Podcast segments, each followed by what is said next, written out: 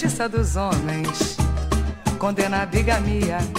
Nenhuma mulher pode ter dois Josés, nenhum homem ter duas Marias. Por isso, tente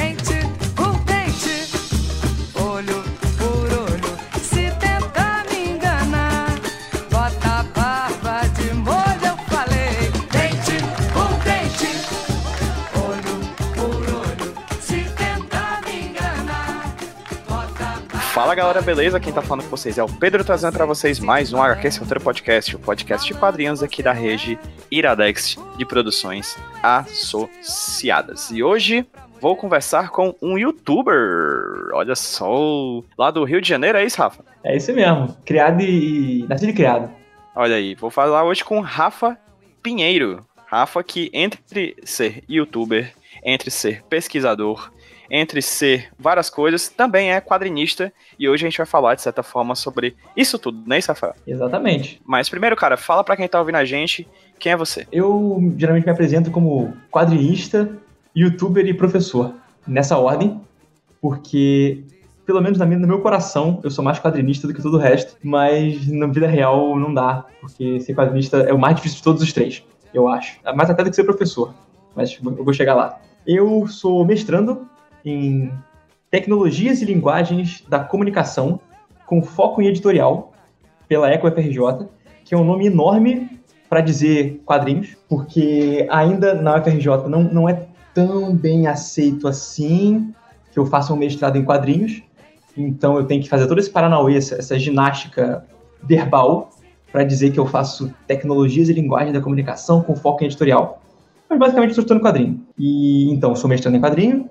Eu sou quase, se tudo der certo, no fim do ano, viro mestre em gibi, que é o meu objetivo de vida, ter esse título. Eu sou pós-graduado em quadrinhos, aí é quadrinhos de verdade, né? Bande dessinée, pela Escola Superior de Ilustração e. Não, Escola Superior? École Européenne Supérieure de l'Image. É a Escola Europeia Superior da Imagem de Angoulême, na França. E sou arquiteto, originalmente. No, no âmago da, da coisa, eu sou arquiteto. Apesar de que eu nunca trabalhei com isso na minha vida. Só estagiei. Mas. E então, minha historinha de vida breve sobre como que eu virei, como eu cheguei no quadrinho né? Porque, como eu disse, eu, eu falei pro, PJ quando a gente começou isso aqui, que eu falo muito, então eu vou falar muito, tá? Vai ter que me cortar algumas vezes, eu acredito. Mas, assim... Eu não vou sempre- contar nada não, fica à vontade aí. eu vou sair, vou beber água, vou ali comprar uma coisa, volto, fica falando, fica à vontade. A, a minha história de vida, vou tentar resumir, juro que vou tentar resumir. Inclusive, olha, eu não resumindo, é, eu tava na, na SIC agora, semana passada, e aí eu tava dando uma dica pra galera sobre como é importante ser sintético. quadrinho. e eu dei um discurso de meia hora sobre como é importante ser sintético. O que é a SIC? É, a SIC é a Semana Internacional de Quadrinhos da UFRJ, que é um evento que eu ajudo a organizar aqui no Rio, que é o, é o, o filho bastardo da jornada de quadrinhos da USP com o FIC de Belo Horizonte. Então ele é um evento semi-acadêmico, semi-comercial, que tem ao mesmo tempo mesa de debate com autores e produtores e pesquisadores, e ao mesmo tempo uma feira de independentes, que a galera pode comprar quadrinhos, conhecer artistas, oficinas. Eu vou chegar lá, vou chegar na SIC, vou chegar. Então voltando para minha historinha. É, eu queria fazer quadrinhos melhor, eu queria contar histórias, originalmente. E eu achei que a melhor forma de fazer isso, quando eu era mais novo da faculdade, assim, era fazer videogame. Porque eu jogava muito videogame e eu falei, ué, fazer videogame deve ser legal. Eu queria trabalhar com isso. E aí eu juntei com os amigos meus e falei assim, vamos fazer videogame. Só que para fazer videogame, não sei se vocês estão ligados, eu acho que estão, tem que fazer um negócio que chama programação. Que eu não tenho nenhuma paciência para isso. E acabei não me dando bem com a galera que fazia programação, porque eles tinham uma cabeça um pouco diferente da minha, a gente não, não se bateu. E aí deu uma treta, eu fiquei bolado e falei, cara, eu quero contar minhas histórias. Meu objetivo sempre foi esse. Inclusive, é, tudo que eu falei aqui, né, ser quadrinista, youtuber e professor, inevitavelmente eu conto histórias. Narração, eu gosto de contar histórias. E eu queria contar histórias, eu não sabia como. Aí eu pensei, putz, quadrinho é um negócio que, que é legal. E eu sei escrever e sei desenhar. Na minha mente ingênua de universitário. Eu sei escrever e sei desenhar. Vou fazer quadrinho. Aí eu comecei a estudar quadrinho. Então eu não sou aquele cara, assim, eu hoje em dia é, sou conhecido como um cara que, enfim, vive de quadrinho, respira quadrinho o tempo todo. Mas eu não era assim, até poucos anos atrás. Que eu lia quadrinho eventualmente e tal, li Turma da Mônica quando era criança, li um pouco de, de Homem-Aranha e Vingadores quando eu era adolescente. Não era um cara que lia muito quadrinho, não. E aí eu falei, bom, eu quero fazer quadrinho, quero contar história. Então eu vou estudar isso, né? Estudar quadrinhos. E aí que eu abriu, eu descobri a maravilha que é quadrinhos. Então eu falei, uau, que incrível, é isso. Eu me apaixonei e até hoje estou apaixonado, já tem muitos anos. Eu acho que é amor, de verdade, não é só paixão. E aí eu comecei a fazer um quadrinho chamado Os Tomos de Tessa, que era o quadrinho que hoje em dia eu acho bem ruim, tá? Ele é bem ruim. É uma dica para quem quer um dia fazer quadrinho, qualquer coisa na vida. A primeira coisa que você faz é sempre ruim.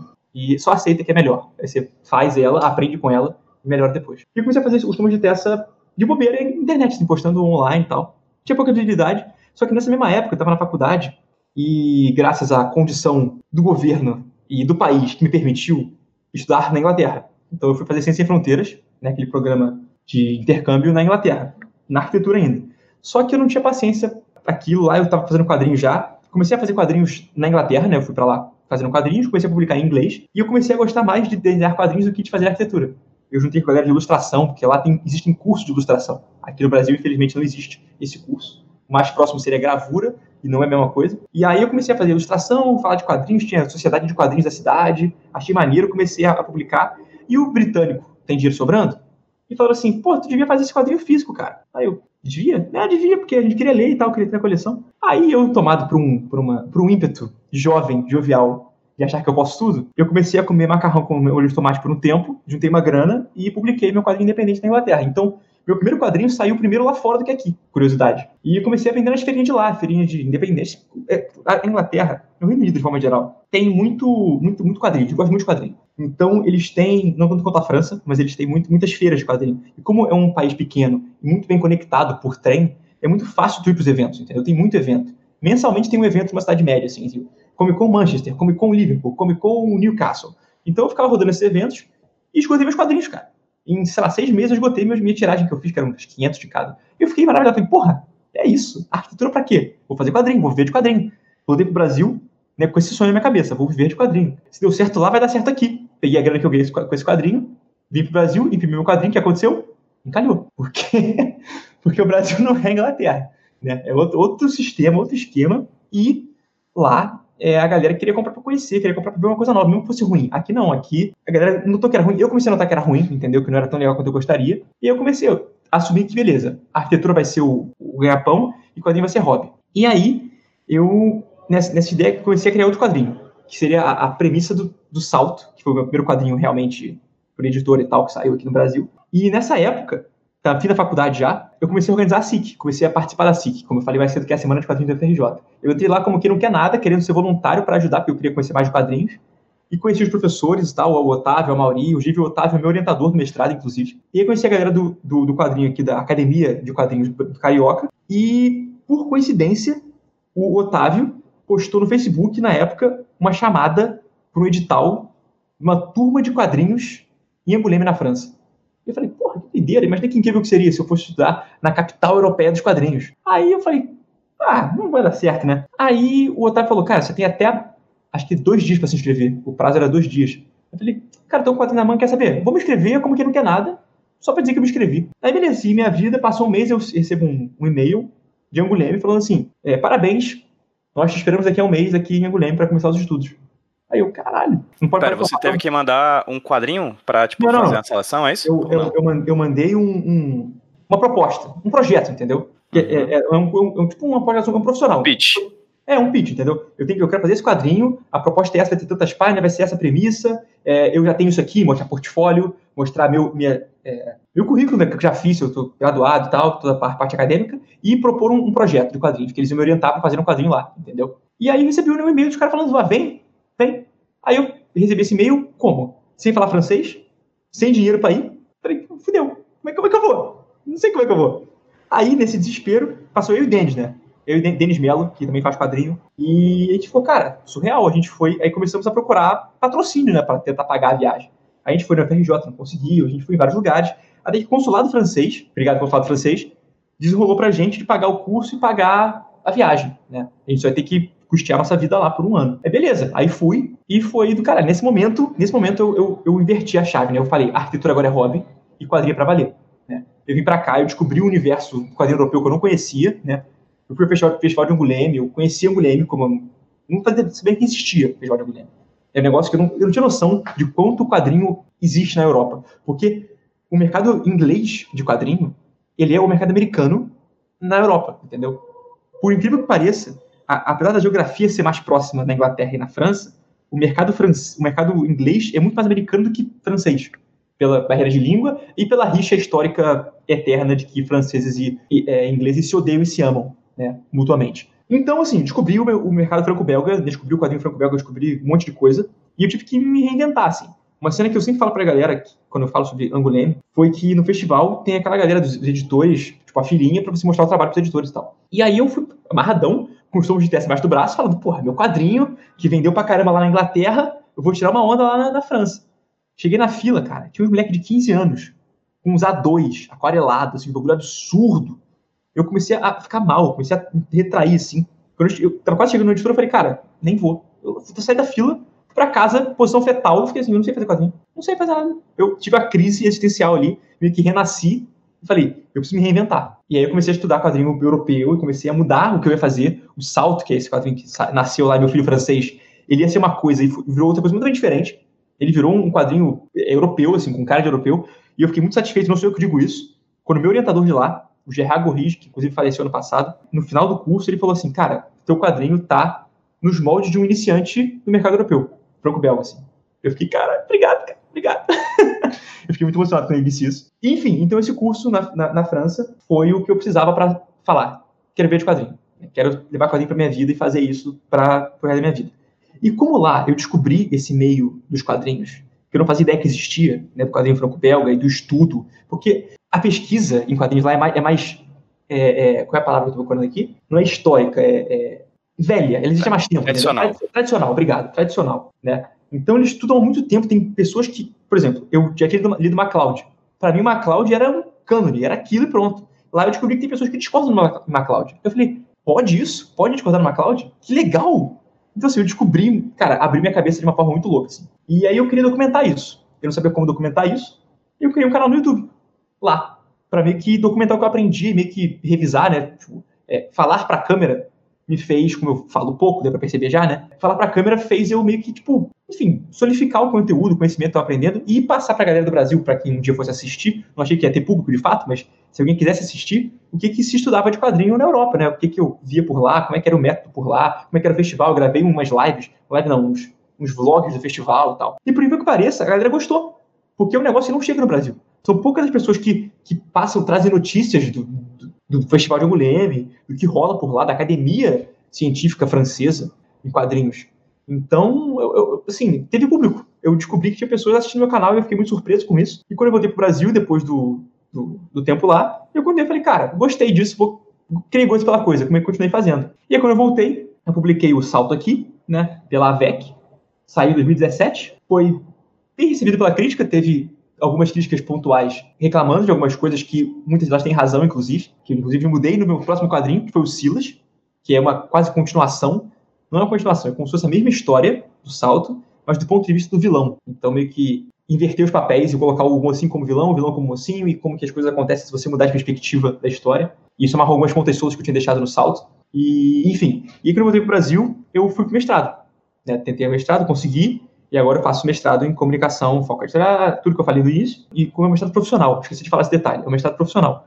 Então, além de eu ter que produzir uma dissertação, né, como é o mestrado acadêmico normal, até o meu orientador fala que o mestrado profissional é igual ao acadêmico, só que pior. Porque, além de fazer tudo que o outro faz, eu tenho que fazer ainda, além por cima, um produto. E esse produto é Mesa 44, que é o quadrinho agora que eu vou falar daqui a pouquinho também, que gente, acho que é o objetivo desse, desse, desse podcast, né? Afinal de contas, é um, é um podcast que fala sobre, sei lá, temas acadêmicos, na maioria das vezes, eu acho, não sei. Então, eu acho que falar sobre ele vai ser a próxima pergunta, se é que tem uma próxima pergunta. Então, só para concluir a, a minha, minha trajetória, então foi isso. Aí eu lancei o Silas ano passado, essa continuação barra livros irmãos. Eu, eu digo que, que, eles são irmãos porque um dia eu quero lançar uma, uma versão omnibus capa dura, que de um lado é o Silas e do outro lado é o Salto. Elas são meio que histórias que funcionam em qualquer ordem. Pode ler uma depois a outra, ou, uma, ou a outra depois a uma, e elas funcionam uma completa, completa a outra, entendeu? É meio que uma du, du, duologia, duologia, uma trilogia de dois. E, enfim, é isso. E agora eu tô fazendo outros quadrinhos meio encomendados, umas coisas mais menorzinhas, os editais. E meu grande novo projeto vai ser ano que vem, mas aí depois a gente fala sobre isso. Agora, meu projeto principal, meu foco é Mesa 44, que é o mestrado. Acho que é legal essa questão do, dos quadrinhos irmãos que tu fala, porque isso tá. A dica tá no próprio nome, né? É. O Salto, uma aventura steampunk, e o Silas, uma desventura steampunk, né? Exatamente. Eu tô olhando agora aqui, Rafa, pro, pro Catarse, né? Pro teu perfil no Catarse, tô vendo que tu tem cinco projetos, né? Uhum. Quatro deles foram quadrinhos, um deles está em financiamento agora, dois foram financiados, um não conseguiu ser financiado e um quinto, que é, no caso, o financiamento continuado da, do teu canal no YouTube, né? Exatamente. E, mas vamos falar sobre todas essas questões, tua relação com, com, com o financiamento coletivo, etc. Mas eu queria voltar um pouco no tempo e te perguntar uma coisa. Você falou aí na, sobre a UFRJ que você faz um mestrado, não é sobre quadrinhos, né? Na verdade, é sobre produção editorial, confere? É, é. As pessoas que estão lá junto com você, todas elas trabalham com quadrinhos ou não? É com uma pluralidade de coisas? Não, é porque o, o nome do, do, do, mestrado é Tecnologias e Linguagem da Comunicação. Ponto. Uhum. E aí tem três linhas: editorial, é, entretenimento, a outra eu esqueci. Desculpa, gente, colegas do mestrado. Então são três linhas. E são poucas pessoas, acho que as três linhas total dá umas 12 pessoas. E a linha editorial, todos são, são quadrinhos, sim. Mas são, são poucos. Mas você chegou a falar, por exemplo, é, pensando numa frase que tu falou, que na UFRJ é mal visto, é, é não é bem visto uh, os quadrinhos, é isso? Não é, não é a UFRJ. Quem não estuda quadrinhos na UFRJ não gosta de quadrinhos. Uhum. Entendeu? Tá, então, fala assim, um pouco mais sobre isso, por favor. Tá, na SIC, é, a SIC ela é, ela é um, um, projeto, começou, nasceu com o, o, professor Otávio, Otávio Aragão, que é meu orientador, e com a Mauri Fernandes, né, que também é lá da ECO, UFRJ, e eles são professores lá, não são os únicos, mas são dois professores que são muito focados em quadrinhos. A gente tem também o Mário Feijó, lá da, da ECO, e agora o Nobu, o Nobu Shen, que ajuda com as jornadas e tudo mais, que é um pesquisador renomado de quadrinhos aqui do Brasil, agora também dá aula lá, na UFRJ, na ECO. Então temos quatro professores que falam sobre quadrinhos lá na ECO. Tirando eles, é, tem a, o resto da galera da ECO que fala sobre. A ECO é a escola de comunicação, né? Então tem rádio TV, jornalismo. Essa galera não só não, não ajuda na SIC, não só não, não tá nas reuniões, como meio olha torto, entendeu? Ah, é aquele evento de quadrinho, aquele eventinho de quadrinho, mídia menor, entendeu? No nível de que na SIC, a SIC acontece no campus da FRJ, né? Então, semana passada a gente estava lá, e aí eu tinha acabado de receber os impressos, os flyerzinhos com a programação e tal. E estava passando para distribuir para a galera que estava passando pela, pela beco dos artistas ali. Tinha um cara que estava olhando com cara de nojo, cara de nojo para as mesas. E aí eu isso aqui, cara, a programação. Ele pegou com, tipo, a ponta do dedo assim para não, não contaminar, sacou? Com a parada. Cara, que nervoso que deu ver aquilo. Sério. E assim, eu entendo que não é a galera da Eco especificamente, né? Porque aquele campus é um campus que tem as humanas em geral. Tem educação, é, é, economia, psicologia, enfim, vários cursos de humanas ficam naquele, naquele, naquele campus, no campo Praia Vermelha. E assim, ninguém se importa com quadrinhos, nem, às vezes não se importar não é um problema. Agora, olhar feio, olhar, tratar mal, me incomoda, sacou? Mas é, meio que é isso, assim, não conseguiram ainda abrir o mestrado em quadrinhos, não existe esse mestrado em quadrinhos. Eu faço um mestrado que é sobre quadrinhos, mas não é um mestrado em quadrinhos, entendeu? Porque é um pouco mais difícil fazer essa, esse malabarismo, mas assim, tem pessoas na FRJ comprometidas com quadrinho. Isso é muito importante. É, e eu junto colhei com essas pessoas, inclusive não só na ECO, mas eu sou da FAO, né, da Faculdade de Arquitetura. E lá, o meu, o meu TCC foi um quadrinho sobre, sobre a história, o contexto histórico né, do patrimônio de um edifício da FRJ, que é o campus de filosofia, que é outro campus também, lá no centro, que é muito legal, tem uma história incrível, que ele era para ser uma igreja, e depois virou um, uma academia militar. É muito legal a história dele, desse, desse prédio e o meu, meu TCC foi um quadrinho sobre esse prédio. E ele foi visto esquisito na FAO, porque tinha gente que achava que não era, isso não é arquitetura. A arquitetura tem que ser projeto, cadê o projeto? E era um estudo de patrimônio, que é arquitetura também. Esse freio que eu sinto da academia acontecia já na, na, na FAO, entendeu? Mas por sorte, ou não só por sorte, né? Eu encontrei dois professores na FAO que acharam isso incrível e toparam e compraram a ideia, que foi o meu orientador e meu coordenador, que é o Rafael Fonseca e o Rodrigo Cury, que foram respectivamente meu orientador e coordenador da FAO, que acham isso iradíssimo. Inclusive, o Rafael Fonseca tem um doutorado falando sobre é, desenho etnográfico, né, com quadrinhos, sobre as mudanças da zona portuária no Rio. Então, é um cara que já trabalhou com quadrinhos dentro da, da faculdade de arquitetura. A gente tem outros quadrinhos, outros trabalhos na UFRJ que tratam de quadrinhos. Porque uma coisa que acontece muito, e eu noto isso não só na UFRJ, mas em trabalhos em geral, quando eu vou nas jornadas e tal, e tem uma, muito mais trabalhos que analisam quadrinhos, que estudam quadrinhos, em qualquer área, em várias áreas, né, em psicologia, em filosofia, em arquitetura, que seja. E muito esse, esses trabalhos são melhores aceitos, pelo menos na minha opinião pessoal, assim, na minha percepção, do que quadrinhos que não analisam um tema nos quadrinhos, mas que analisam o quadrinho como linguagem ou como sistema, ou que querem fazer quadrinhos, entendeu? Que usam o quadrinho como objeto em si. Isso é meio esquisito para as pessoas. Porque é, o que eu vejo é que a galera Acho que é não. O cara tá falando sobre, sei lá, sei lá, representatividade nos quadrinhos. É um trabalho legal sobre representatividade, entendeu? Os quadrinhos estão incidentais ali. Mas quando você fala sobre quadrinhos, sobre produção de quadrinho, a galera fala, pô, mas quadrinho é o foco, entende? Então eu sinto um pouco essa. essa, essa não é, não é um, um, uma resistência, mas é um, um olhar esquisito, entendeu? Claro que não é todo mundo, claro que eu estou generalizando aqui, mas eu senti isso algumas vezes ao longo da, da minha breve, vamos lá, não é, não é tão longa assim, carreira acadêmica. Não dentro da academia de quadrinhos, mas do resto da academia, entendeu? Quando eu falo, por exemplo, eu falo para algumas pessoas da minha família, por exemplo, que não são nem acadêmicos. Ah, eu faço mestrado, ah, que legal em quê? Ah, eu faço um quadrinho. Ah, isso é mestrado? Tipo, não leva a sério que eu faço um mestrado em quadrinho, sabe? Mas, por, por, sorte, de novo, não sei se é por sorte, na Eco FRJ, a galera que organiza a SIC, mas tanto que a SIC, né, a Semana de Quadrinhos, é na, na comunicação, então lá tem uns professores muito bons que são, enfim, dou muito valor a isso, é muito importante isso existir. Fico muito feliz de fazer parte disso. Como eu, te, como eu falei aqui já na conversa, eu tô vendo que você tem, teve cinco projetos no, no Catarse, né? Uhum. É, o primeiro deles foi o Tomos de Tessa. É, que é esse meu primeiro quadrinho ruim. e teve os outros dois, que é o Salto e o Silas, que foram 120. É interessante, você fala que eles são quadrinhos irmãos. Os, um foi 128%, o outro foi 129%, né? Tipo, parece que tem um equilíbrio ali entre os dois, né? Eles são realmente é. muito parecidos em muitos aspectos, até nesse. E aí você também tem um canal no YouTube e você tá fazendo agora o Mesa 44 que está numa campanha do Catarse. Beleza, Rafa, qual é a tua relação, cara, com o financiamento coletivo? Por que fazer tantos projetos sobre, com financiamento coletivo? Incluindo, claro, a campanha no Catarse pro teu canal no YouTube, assim. Como é que é a tua relação com esse trabalho de oferecer um projeto e as pessoas retornarem isso financeiramente para que você consiga, consiga sustentá-los? Cara, é, é muito louco, porque é, eu, eu sou um cara que, apesar de eu estar agora dentro das humanas, eu gosto muito de trabalhar com dados. Eu sou muito, muito de montar gráficos e fazer tabelinhas e tentar estudar dados, né? Análise de dados.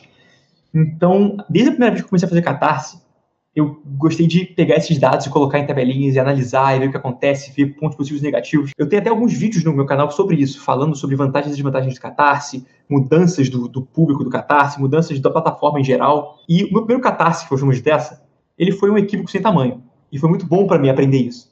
Porque eu tinha como referência na época, eu fiz eu tinha acabado de chegar na França. Eu fiz esse, esse Catarse perguntando pro Denis sobre o Catarse, e a experiência do Denis com o Catarse era Bela Dona, que foi um quadrinho que foi feito logo no início do Catarse, que foi um grande sucesso. Na época, tinham poucos projetos, foi um projeto meio inovador, assim, um dos primeiros a inaugurar o Catarse. E o projeto bateu 25 mil reais numa época que não se, não se conhecia Catarse ainda, entendeu? Foi um projeto muito louco. Bateu, não, acho que a meta era 25, bateu 30, foi um negócio assim. É um negócio muito, muito estratosférico. E eu isso, usei isso como referência, entendeu? Só que eu era um cara que nunca fez quadrinho no Brasil pra valer. Era um projeto que, mal bem, não era muito bom, entendeu? Meu primeiro quadrinho. Eu não tinha muita noção. Então foi um projeto enorme. E por incrível que pareça, eu consegui 15 mil reais nesse projeto. Eu pedi 25 mil e consegui 15. Não deu, não deu certo, né? Não ganhei esse dinheiro. Mas me ensinou muito sobre muitas coisas, sobre como montar um projeto, sobre como divulgar o projeto, sobre como entender onde eu tenho que chegar para que esse projeto aconteça. Unido disso, eu fiz o segundo projeto e o terceiro, né, que foi o Silas e Salto, que ambos foram Salto e Silas, que ambos foram bem financiados, tiveram uma campanha legal, assim, que passou até bastante da, da, da mais do que eu esperava, pelo menos, e deram muito certo. E eu criei um público, né? Um público que lê steampunk, que lê essa fantasia, esse tipo de coisa. E eu comecei a perceber alguns padrões dentro do, do Catarse, né? Alguns são padrões que todo mundo fala, como, por exemplo, a curva de, de, de apoio é sempre um U, então começa com muita gente apoiando, aí tem uma barriga gigantesca no meio, que é o momento da depressão que a gente fica nervoso, acho que não vai dar certo, vai acabar. vou desistir do Catarse, vou cancelar a campanha. E aí no final começa a dar um gás de novo, e o pessoal começa a, a, a de novo apoiar até que financia, quando financia. Isso eu já tinha percebido eu reparei que muita gente coloca aquele botão desgraçado de lembrar no último dia que isso é, é, legal existir, é importante que ele exista, porque isso de fato ajuda no final. Mas pro cara que tá botando a campanha, isso faz um mal pro coração, porque é um monte de gente botando o botãozinho que podia ter botado dinheiro direto e tirado esse peso das costas, mas tá o botãozinho lá para apoiar depois. Isso dá muito nervoso para quem tá. Sério, faz muito mal. O seu coração. A galera que tem problemas de ansiedade e tal, se dá muito mal no catarse. Sério, é um negócio desesperador. Eu sou um cara tranquilo em relação a isso, mesmo assim eu fico muito mal. Eu estou muito nervoso com Catarse agora. É, outra coisa, a conversão de visualizações para apoios gira em torno de 3,5%. Isso em todos os projetos que eu fiz. O que é muito louco, eu não, não tinha noção de que era um dado tão preciso assim. Todas as campanhas que eu fiz, tanto as não financiadas quanto as financiadas, sempre geraram em torno de 3,5%. Então, se eu tenho 100 pessoas que viram a campanha, cerca de 3,5 vão apoiar, entendeu? Isso é uma, um número que flutua ali no meio e quando a campanha é financiada, esse número voa para tipo, uns 4,20%, 4,30%. Né? Porque a galera não quer apoiar o projeto, a galera quer fazer uma pré-venda. Né? Já viu que deu certo? Então apoia. Entendeu? Então a tendência de quando ele é financiado é que tenha mais apoio. Veja meus vídeos, tem vários vídeos meus falando sobre o Catarse, sobre essas análises e tal. E tem uma análise que eu acho muito legal também de, do Catarse, que é o Catarse te diz duas coisas. Ele te diz de onde vêm os cliques, né? Então, assim, esse, os seus apoios vieram, por exemplo, do Facebook, do Instagram, do Google, do YouTube, né, de vários lugares. E, por incrível que pareça, a maior parte, ou se não a maior parte, quase metade dos, dos apoios são de links do Catarse. Geralmente é tipo do, da própria página do Catarse. Então as pessoas não, não vão no seu projeto direto por um link. Geralmente as pessoas vão para o Catarse e acabam apoiando porque está lá. Isso faz o Catarse se consolidar como a plataforma de financiamento coletivo dos quadrinistas, porque o público de quadrinhos está no Catarse já é uma coisa comum, que eu até faço isso às vezes. Eu vou pro Catarse para ver o que, é que, tem, entendeu? De novidade. Então eu, eu frequento o Catarse. É uma coisa que acontece, eu vejo uma tendência pelos dados que eu tenho, né?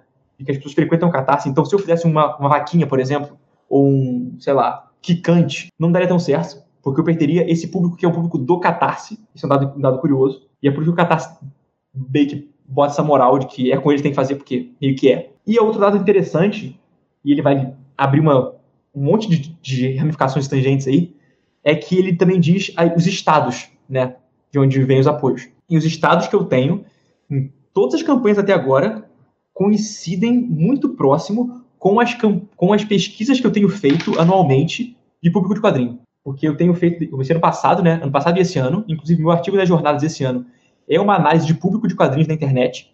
Então eu faço uma pesquisa, é um formulário do Google e divulgo pela internet e para tentar descobrir o perfil do leitor da internet. Né? Eu sei que esse, esse, perfil não contempla todos os leitores, porque crianças não preenchem esse formulário, é, pessoas que não estão na internet não preenchem esse formulário, mas pelo menos o público da internet eu consigo ter uma noção, sacou? E os dados do Catarse coincidem com os dados desse, dessa pesquisa. Né? Um vale meio que vale do outro. E é interessante porque no primeiro ano, deixa eu até pegar isso que eu não lembro certinho, acho que no, no primeiro ano que eu fiz ano passado, eu consegui uma amostragem de 1.600 pessoas perto disso. E para uma amostragem estatística, isso não é tão ruim assim, para o nosso mercado de quadrinhos, que não é enorme. É, e a, a estatística desse, dessa, dessa, dessa amostragem de 1.600 pessoas coincide com a minha amostragem de apoios, que é de 300 e, e pouco para o Salto e 400 e pouco para o Silas. Então, isso prova que com menos amostragem eu já conseguia chegar nessa, nessa, nessas, nessas nuvens de dados. Mas esse ano, eu extrapolei muito essa pesquisa, porque eu falei com outros amigos meus, de youtubers e, enfim, influencers dos quadrinhos, e essa pesquisa rodou muito na internet. Então eu consegui mais de 3 mil respostas esse ano. Então é uma amostragem realmente significativa, que eu fiquei muito satisfeito com essa amostragem, de leitores de quadrinhos, também de pessoas que leem quadrinhos e que se dispuseram a responder as, as paradas. E, enfim, o Catarse, o que eu tenho no Catarse, comprova esses dados. E esses dados, a gente pode falar sobre eles agora ou depois eu falo? Manda, manda, vai no flow. Tá. É, um, um, o dado que tem muitos dados. Inclusive, no meu site, rafaprimeiro.com, ele vai colocar para vocês um link em algum lugar aí pro meu site. Tem esses dados lá descritos para vocês. Tem um vídeo de uma hora de eu analisando esses dados, analisando por alto, assim, né? Eu tô escrevendo um artigo ainda, e tem todos os, os gráficos, como tem um gráfico para cada um desses dados. E tem demográfico, de onde a pessoa é, escolaridade, é, é, nível de renda, é, que tipo de quadrinho que lê, se lê europeu, se lê americano, se lê mangá, se lê nacional, é, tem preferência por algum tipo de. Por onde compra quadrinho, né? Hábito de, de, de, compra, compra pela internet, não compra, apoia financiamento coletivo, não apoia, um monte de dados. E é bizarro como São Paulo, Rio e Minas são muito, mas muito mais fortes de público do que o resto do Brasil. É muito bizarro. É meio que é São Paulo disparadão na frente, depois Rio, depois Minas, depois Porto Alegre, né? no caso Rio Grande do Sul, né? É, depois eu acho que é é, Santa Catarina, algum outro estado lá do sul, e aí começa a Bahia, começa a, a diminuir muito, aí fica, fica, pequenininho vários, vários estados parecidos, né, quase tendendo ao zero. E o mais curioso é que quando eu peguei esse, esses dados, e, assim, não é nenhuma novidade, né, porque São Paulo tem mais gente, né, absolutamente tem mais gente, então faz sentido ter mais público leitor. Mas o que me impressionou foi que teve um, um amigo meu, até outro Denis, não é o Denis que foi comigo para a França, Denis Risoli, que é lá de, do Espírito Santo, ele pegou esses dados que eu fiz demográficos e cruzou com dados de população dos estados para ver não o absoluto, mas o relativo da população. E curiosamente, relativamente, a gente tem mais leitores no Rio do que em São Paulo. O que me deixou surpreso. Porque os eventos em São Paulo bombam e os no Rio flopam. E eu queria entender por quê. Mas, enfim, é um dado que apareceu aí. Então tem muitos dados, gente. Um outro dado curioso também dessa pesquisa esse ano. Tudo isso, tá, que eu estou dizendo nesses dados, estarão nas jornadas, tá? Meu artigo das jornadas vai ser uma análise acadêmica, científica certinha, com metodologia desses dados, tá? Quem quiser ir nas jornadas vai ver essa apresentação, eu espero. E eu espero também que eu possa gravar essa apresentação ou botar no meu site de alguma forma. Mas um dado curioso é que cerca de 50% das pessoas, das pessoas já compra quadrinho online. Então, eu, eu pergunto assim, onde você compra? Livraria, banca, online? Online é meio que é Amazon, né? Não tá Amazon, mas dá para assumir, talvez. Não sei se eu posso dar, fazer essa afirmação, mas o importa é, metade das pessoas dessa pesquisa já compram quadrinhos pela internet, mais do que compram fisicamente. E dos que compram fisicamente, mais pessoas, agora eu não lembro exatamente, acho que é 7% banca e 20 e poucos por cento loja, livraria. Não sei se são esses dados, tá? Mas eu sei que, assim, já é bem mais, quase o dobro, mais que o dobro, de livraria do que banca. Então as bancas estão, de fato, perdendo, já perderam espaço, né? É um dado bem curioso. E que as bancas meio que estão acabando aí. Sei lá, pelo menos para quadrinho, não sei.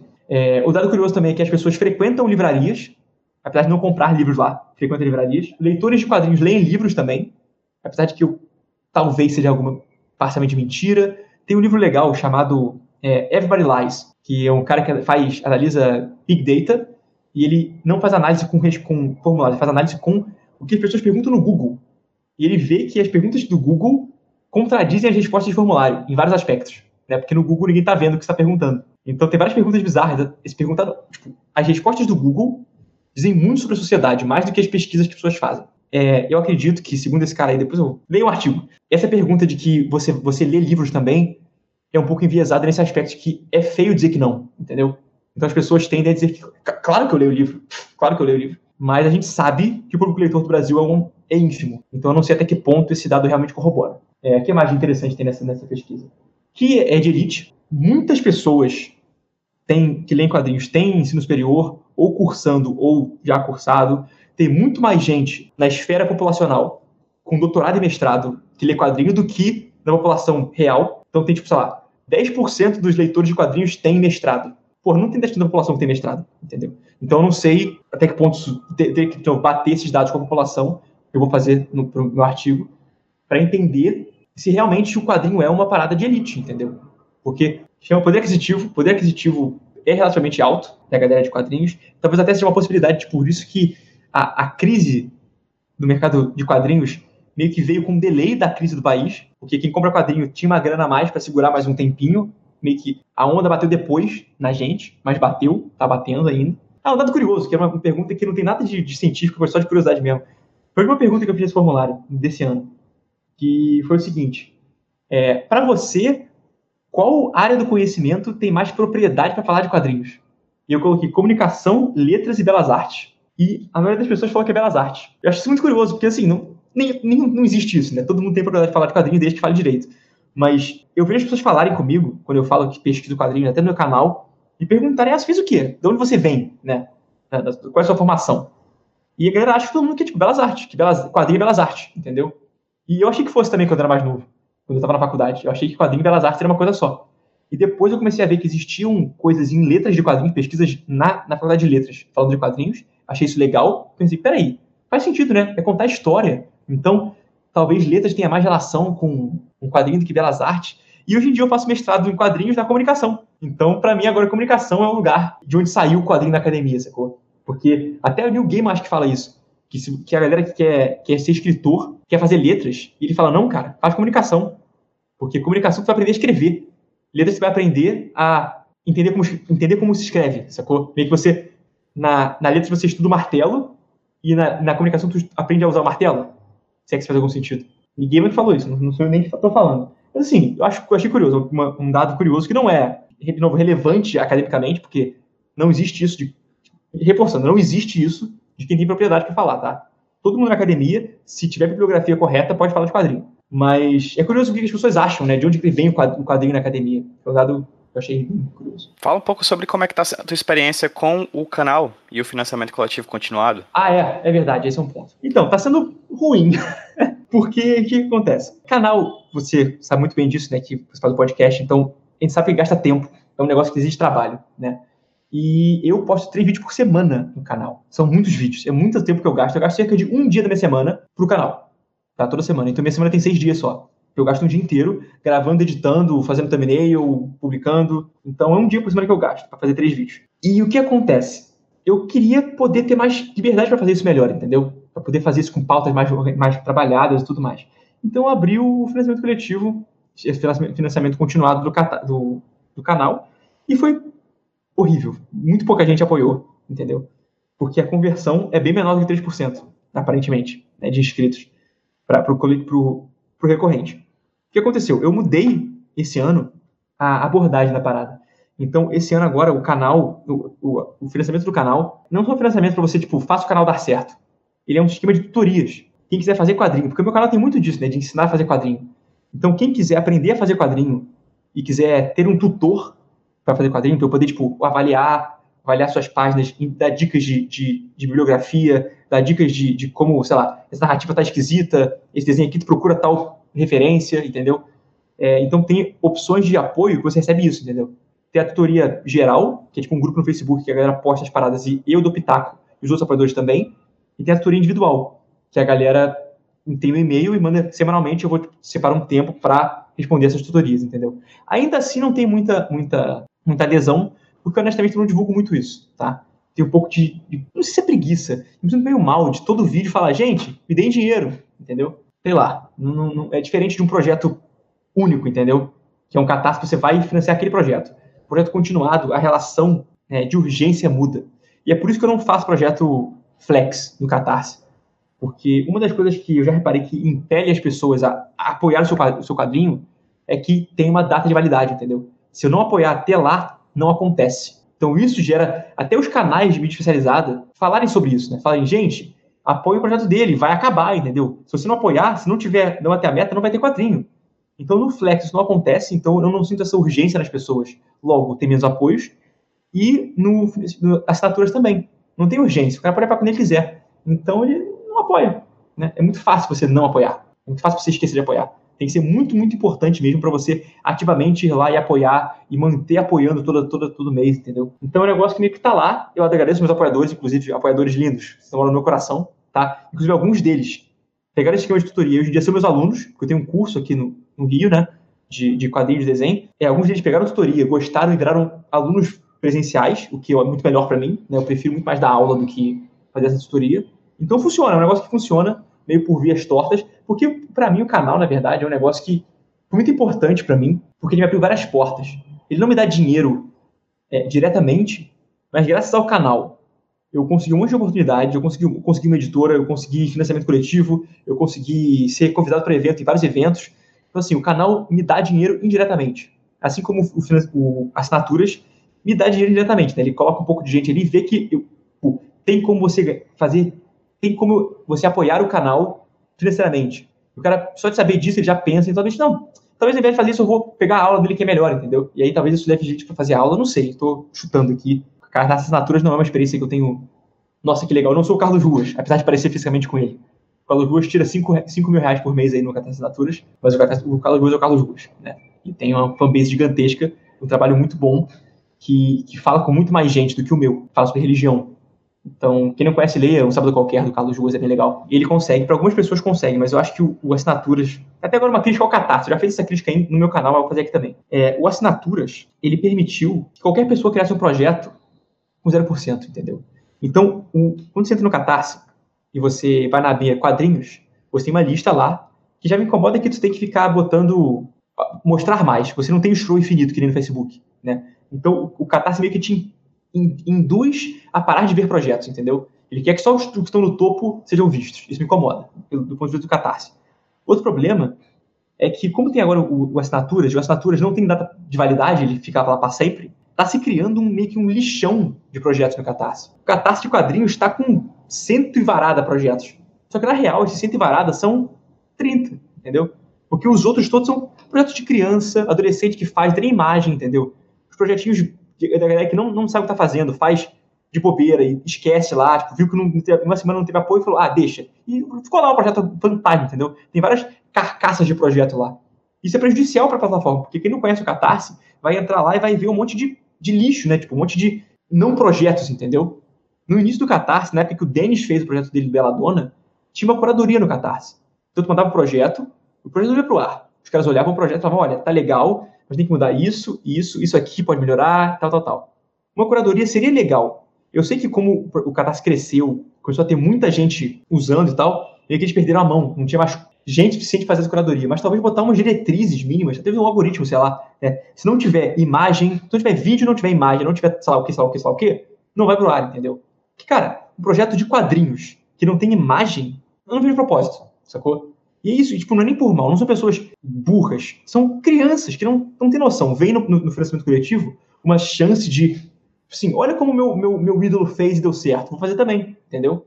E faz uma parada sem, sem pena em cabeça. E é legal que elas possam fazer isso, mas tanta gente fazendo acaba criando um volume que, para quem, quem não é do Catarse, não é público do Catarse, é um cara que tá, pegou um projeto particular de um amigo conhecido, clicou para ver, entendeu? Começa a rodar a plataforma, começa a ver um monte de, um monte de coisa que não tem, não tem não tem propósito de estar ali, entendeu? E fala, pô, isso aqui não tem, não tem critério, entendeu? E talvez passa mal a plataforma a médio prazo. Não sei se eu estou viajando, mas eu sinto um pouco isso, entendeu? Vamos chegar então no teu projeto atual que está no Catarse para financiamento, que é o Mesa 44. Você já falou aí, por exemplo, que ele é o teu projeto de mestrado, isso, né? que eu Como é mestrado profissional. Inclusive. Quando que você qualificou? Acho que foi fim de março. Fim de março. Fim de março, é. perfeitamente. E aí você falou que você está fazendo parte teórica e parte prática, já que é um, um, um trabalho é, de mestrado profissional, né? Uhum. É, fala um pouquinho sobre como é que foi essa ideia, de onde que veio essa ideia, como é que você chegou a pensar em fazer o Mesa 44 e explica para quem está ouvindo a gente o que é o Mesa 44. Então, eu adoro, adoro falar esse projeto. Mesa 44 é um quadrinho sobre histórias de bar que é desenhado no bar. Então, toda semana eu vou para um bar específico aqui em Botafogo, no, no, Rio, né, na zona sul do Rio. Então, eu sento no bar, abro o caderno, abro a aquarela e desenho a vida alheia. E é isso que eu faço. E eu estou documentando isso, tem um estudo por trás disso, não é de sacanagem, mas eu posso dizer que eu bebo pela ciência. Eu todo sábado vou pro bar para beber pela ciência e estudar isso. Então, brincadeiras à parte, sim, é um estudo etnográfico, na verdade. É, o que eu quero entender é como funciona a sociedade boêmia carioca. Então, a ideia original era que eu ia sentar no bar para ouvir histórias das pessoas e relatar essas histórias e depois ter um apanhado de pequenos relatos e talvez construir uma narrativa através desses relatos, né? Conhecer o boêmio da Zona Sul, o jovem boêmio da Zona Sul, carioca, através dos relatos que eles têm para me contar. Essa é a ideia original do projeto. E na qualificação, eu cheguei à conclusão de que não deu para fazer. O que é interessante do ponto de vista científico, porque um não para a ciência é tão importante quanto um sim. Mas o que aconteceu foi o seguinte: etnografia ainda mais uma etnografia como essa, que é, é etnografia participativa, né? Eu faço parte daquele grupo, eu sou um boêmio carioca da Zona Sul. Então, é difícil, tem um monte de vieses para eu tratar, para eu trabalhar, para eu tentar isolar, para poder falar sobre isso. Mas a pior parte é que a minha premissa dependia de pessoas virem até a minha mesa, que é a mesa 44, né? Acho que deu para perceber já, né? A mesa 44 é a mesa que eu sento para fazer essas coisas. Então dependia que pessoas viessem na minha mesa me contassem histórias para elas virarem quadrinhos. Só que não é todo mundo que tem vontade ou ímpeto ou se sente confortável você entrar na mesa de um estranho para contar uma história. Apesar de que seja ser um bar, é um lugar que as pessoas estão mais contraídas, estão alcoolizadas e tal. É, aconteceu algumas vezes, mas nem toda semana eu tinha isso. Então eu não tinha algumas semanas com que trabalhar. Então eu comecei a fazer quadrinhos, já que eu estava lá para isso, tinha que fazer, né? Comecei a fazer quadrinhos sobre eu estar lá. Ou então sobre a mesa, sobre o copo, sobre a cerveja, sobre o garçom.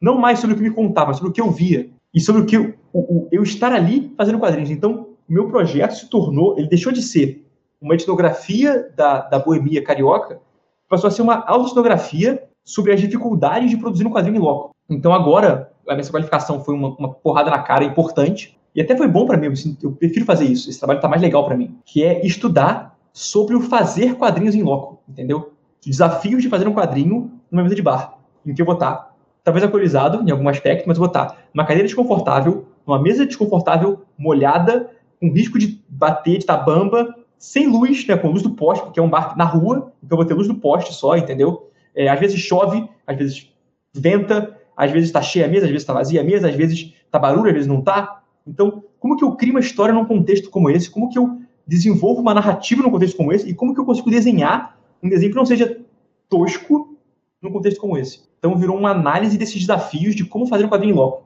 E a ideia é que eu tente descobrir as dificuldades, né, as, as, as barreiras, as coisas boas, coisas ruins, como resolver cada um desses problemas que aparecem para mim e ver se eles são aplicáveis a quem quiser fazer um dia um quadrinho em loco num bistrô, ou no campo de futebol, ou na escola, na faculdade, em algum lugar que não seja sua casa, no seu estúdio, entendeu? Porque muitas coisas eu aprendi fazendo quadrinhos em, em, em bar e o meu desenho mudou bastante, o meu desenho aprendeu bastante, né? Eu consegui aprender várias, várias formas de representar coisas de uma forma rápida. Porque, por exemplo, se eu estou desenhando uma mesa do lado, a chance de eu estar desenhando aquela mesa e os caras saírem daqui a 5 minutos é enorme, entendeu? Como é que eu faço agora? Meu objeto de desenho saiu da minha vista. Então eu tive que procurar técnicas, não só de desenho, mas de contar história, de absorver histórias, né? Meio que de, de canto de ouvido, assim, e transformar toda essa bagunça de informação numa narrativa consistente e manter uma regularidade de, post, de postar, né? De criar uma história toda semana sobre alguma coisa, uma história de duas páginas, toda semana, no meio do bar. E o, o legal desse, desse projeto é que tudo nesse projeto é feito no bar. A história, o roteiro, o desenho, a pintura. A página sai pronta, o texto, tudo pronto. Eu chego no sábado à noite, durmo que eu tô cansado, e domingo de manhã eu acordo, escaneio e publico. Sem edição. É do jeito que tá, entendeu? Isso é muito legal. Agora, isso tem um problema do ponto de vista do, do catarse, né? E até do meus, dos meus fãs, do meu público. Fã é horrível, não sou famoso. Do meu público, que o meu desenho no Mesa 44 é outra parada, entendeu? É um desenho condicionado. Ele tem a condição de ser feito na mesa do bar. Então não pode ser o desenho do salto do Silas. São desenhos que eu fiz numa prancheta, em casa, com referência, com estudo, com um monte de tempo, com luz, entendeu? Então, assim, meu público está acostumado a ver esses quadrinhos que eu faço de Citas e Salto, que tem cenários complexos e ângulos de câmera interessantes e tudo mais. Enquanto Mesa 44 é um quadrinho muito mais simples, muito mais bruto. É um quadrinho raiz, entendeu? Que ele é feito com o que eu tenho, sacou? Teve episódio que eu aquarelei com cerveja, porque não tinha água na mesa, entendeu? Teve episódio que caiu cachaça no, no, na folha, sacou? E eu tenho que lidar com isso, tenho que fazer dessa forma. Teve um episódio que eu fiquei completamente louco. O desafio do episódio foi desenhar, caralho, mais louco que o Batman, entendeu? Completamente bêbado. E vi o que acontecia. O outro episódio eu desenhei com a mão contrária, eu sou, sou canhoto, né? Desenhar com a mão destra. Vi o que acontecia. Então, é um, é um quadrinho experimental, é um quadrinho que me permite narrativas mais fora da caixinha do que Silas e Salto. Isso é uma coisa que o meu público não estava acostumado, não estava esperando, pelo menos. Então, a recepção do Mesa 44 no Catarse não está sendo como eu gostaria que foi com os outros, entendeu? Porque eu já ouvi no público, eu fiz uma live até perguntando sobre isso no canal, pessoal falou que, cara, o desenho tá estranho, né? Tá diferente. Eu, cadê os desenhos maneiros que você fazia? O pessoal não entendeu, não, não sei lá, não, não, não gostou mesmo da, da proposta de que é, ele é assim porque ele tem um condicionante, ele é feito no bar. Eu acho que o público não tá afim de ver isso. A galera não se importa. A galera tá afim de ver o quadrinho bonito. Então eu não sei se, se é o fato de que ele não tá físico, porque quando eu vou em evento, eu tenho umas edições de mesa 44 pequenininhas, né? De 24 horas, que eu fiz em, mais um desafio de fazer em 24 horas, 24 páginas, né? Dentro da, desse, dessa, desse contexto de mesa de bar. E eu vendo isso no, na, na, nos eventos muito bem, porque eu falo, cara, isso aqui foi um quadrinho feito em mesa de bar, entendeu? Em 24 horas, teve um desafio de fazer. Você vai falar, ah, que legal, cara, isso foi feito em 24 horas, que incrível. Né? Então eu acho que ter um quadrinho físico faz diferença, nesse caso, entendeu? Eu posso explicar o contexto em que ele foi feito. Eu explico o quadrinho que ele não pode ser lido no vácuo. Ele tem que ser lido sabendo que foi feito no mesa de bar, uma proposta de mestrado, para estudar uma, uma, situação específica, entendeu? Estudar os desafios. É, é por isso que o Catarse está tá diferente. Tá um pouquinho, eu diria até pior, mas assim, tá diferente. Porque, por exemplo, é, voltando às estatísticas do Catarse que eu gosto de, de, de falar. A conversão que eu falei é de 3,5 aproximadamente, né? A de 44 está maior, está de 3,7, 3,75, um pouquinho maior do que, do que a conversão dos outros. Em compensação, a quantidade de visualizações do projeto, né, de pessoas que abriram, clicaram em mesa 44 para ver, é muito menor. Para ter uma noção, eu tive acho que 8 mil pessoas, 10 mil pessoas olharam o. 10 mil pessoas olharam o salto, tá? E dessas 10 mil pessoas, 3,4%, 4% é, apoiaram. Em Silas, foram 25 mil pessoas que olharam o projeto. Muito mais gente, mais que o dobro do salto. Mesa 44 tem um total de 2.600 pessoas olharam o projeto. Então é muito, muito menos, entendeu? é um projeto que não chama atenção como os outros chamavam. Até da mídia especializada, a galera, outros youtubers, outros sites, blogs e tal, não acham tão impressionante, não veem, nossa, que desenho legal, quero ver o que, que é, entendeu? É um quadrinho um desenho diferente. Eu diria até feio, porque, dadas as condições de desenhar no bar, ele é feio, né, comparado com os outros desenhos que eu faço. Mas é um desenho que, de novo, tem um condicionante. Fala um pouco mais, você falou, por exemplo, é, sobre esses diversos experimentos que você faz com essa semântica do bar, né? Você faz, você molha a, o pincel na cerveja, você derrama as coisas em cima sem querer, e mesmo você, por exemplo, chega a desenhar, pintar bêbado também, né? Uhum. É, como é que é essa experiência, assim? Porque é um quadrinho que você narra histórias, ok. Só que transcende um pouco isso, né? Você tá falando de materialidade aí no final das contas, né? Você tá falando de um cara que tá pegando, transformando, fazendo histórias com, com no, no, papel, mas é, o papel é importante, a tinta é importante, a cerveja é importante, né? A mão do artista aí é importante, né? E o que a gente vê no final das contas na história, além de uma narrativa que você conta, é o que restou do rastro do que você deixou sobre aquele papel, né? Uhum. É, você conta uma história, mas existe uma outra história ali por trás, que é a história de como história. você fez aquela história, né? É. Exatamente. É, fala um pouco mais sobre isso, como é, que tá, como é que é essa experiência, cara. E embasando, talvez, até é, em teorias, né? Já que você está falando de, de um mestrado acadêmico, a gente está falando de academia no final das contas, a gente está falando de Sim. teorias, né? É, uhum. fala um pouco também sobre as teorias que você analisou e como é que isso se, se dá no, no, seu fazer quadrinístico, assim? Como é que isso tá te influenciando como quadrinista? Enfim, tá, tá dando pra entender? Fala sobre tudo. em resumo, é isso. Fala sobre tudo. 42. É, então, 44, no caso, né? É, é 44. é, é. verdade. Enfim. É, é, legal isso porque, como eu disse, no início, a ideia não era essa. A ideia era eu fazer um estudo etnográfico. E era isso, entendeu? Etnografia, para quem não está familiarizado, é um, é um tipo de análise, vamos lá, sociocultural, digamos assim, e começou ali na, na Europa, quando a Europa queria conhecer os, abre aspas, selvagens, fecha aspas, do resto do mundo, né?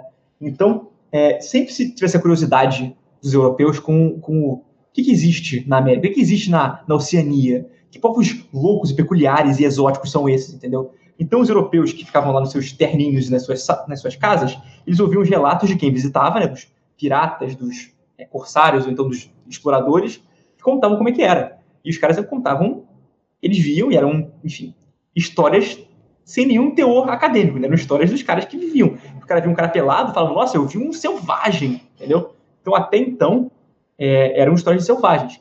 Até que um rapaz chamado Branislau Marilovski, que é um nome engraçado, parece, parece piada, mas é real esse nome dele, é o Marinovski, ele tentou olhar diferente. Ele falou o seguinte, quer saber? Ao invés de, de ouvir relatos das pessoas, eu vou lá ver o que acontece. E começou, e meio que surgiu a etnografia meio que dessa forma. Inclusive, um livro do Manilovski que é bem legal, que é um tijolão, que chama-se Os Argonautas do Pacífico Sul, que, que ele foi para, acho que Papua Nova Guiné, para estudar uma tribo de é, aborígenes lá da, da região, e ele foi morar com os caras, entendeu? Ele foi estudado vista, tipo assim, para eu entender esses caras, eu tenho que ser um deles. E aí que nasceu a etnografia, e esse estudo de você entender aquele povo através daquele povo, entendeu? E não através de relatos de terceiros, meio que fazer um, uma ter ter dados de primeira de primeiro grau que está acontecendo, sacou? Ainda tem claramente um viés, porque ele é europeu, ele veio da cultura dele. Então existe, existem camadas de, de não isenção, sacou? Porque não tem como se, se isentar completamente de nada, impossível.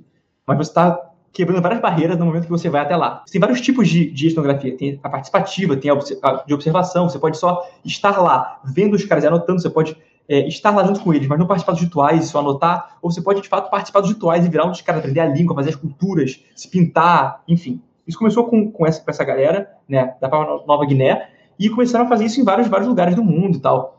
E, e ficou muito interessante, porque você aprendeu muito mais sobre os povos do que você sabia antes, né? Antes existia esse grande preconceito de que são selvagens, são povos de, de menores, entendeu? é, pouco evoluídos, começou a perceber que não, eles foram evoluídos diferentes. Então foi uma, uma, um grande crescimento para a percepção europeia do mundo, quando a etnografia começou a tomar forma.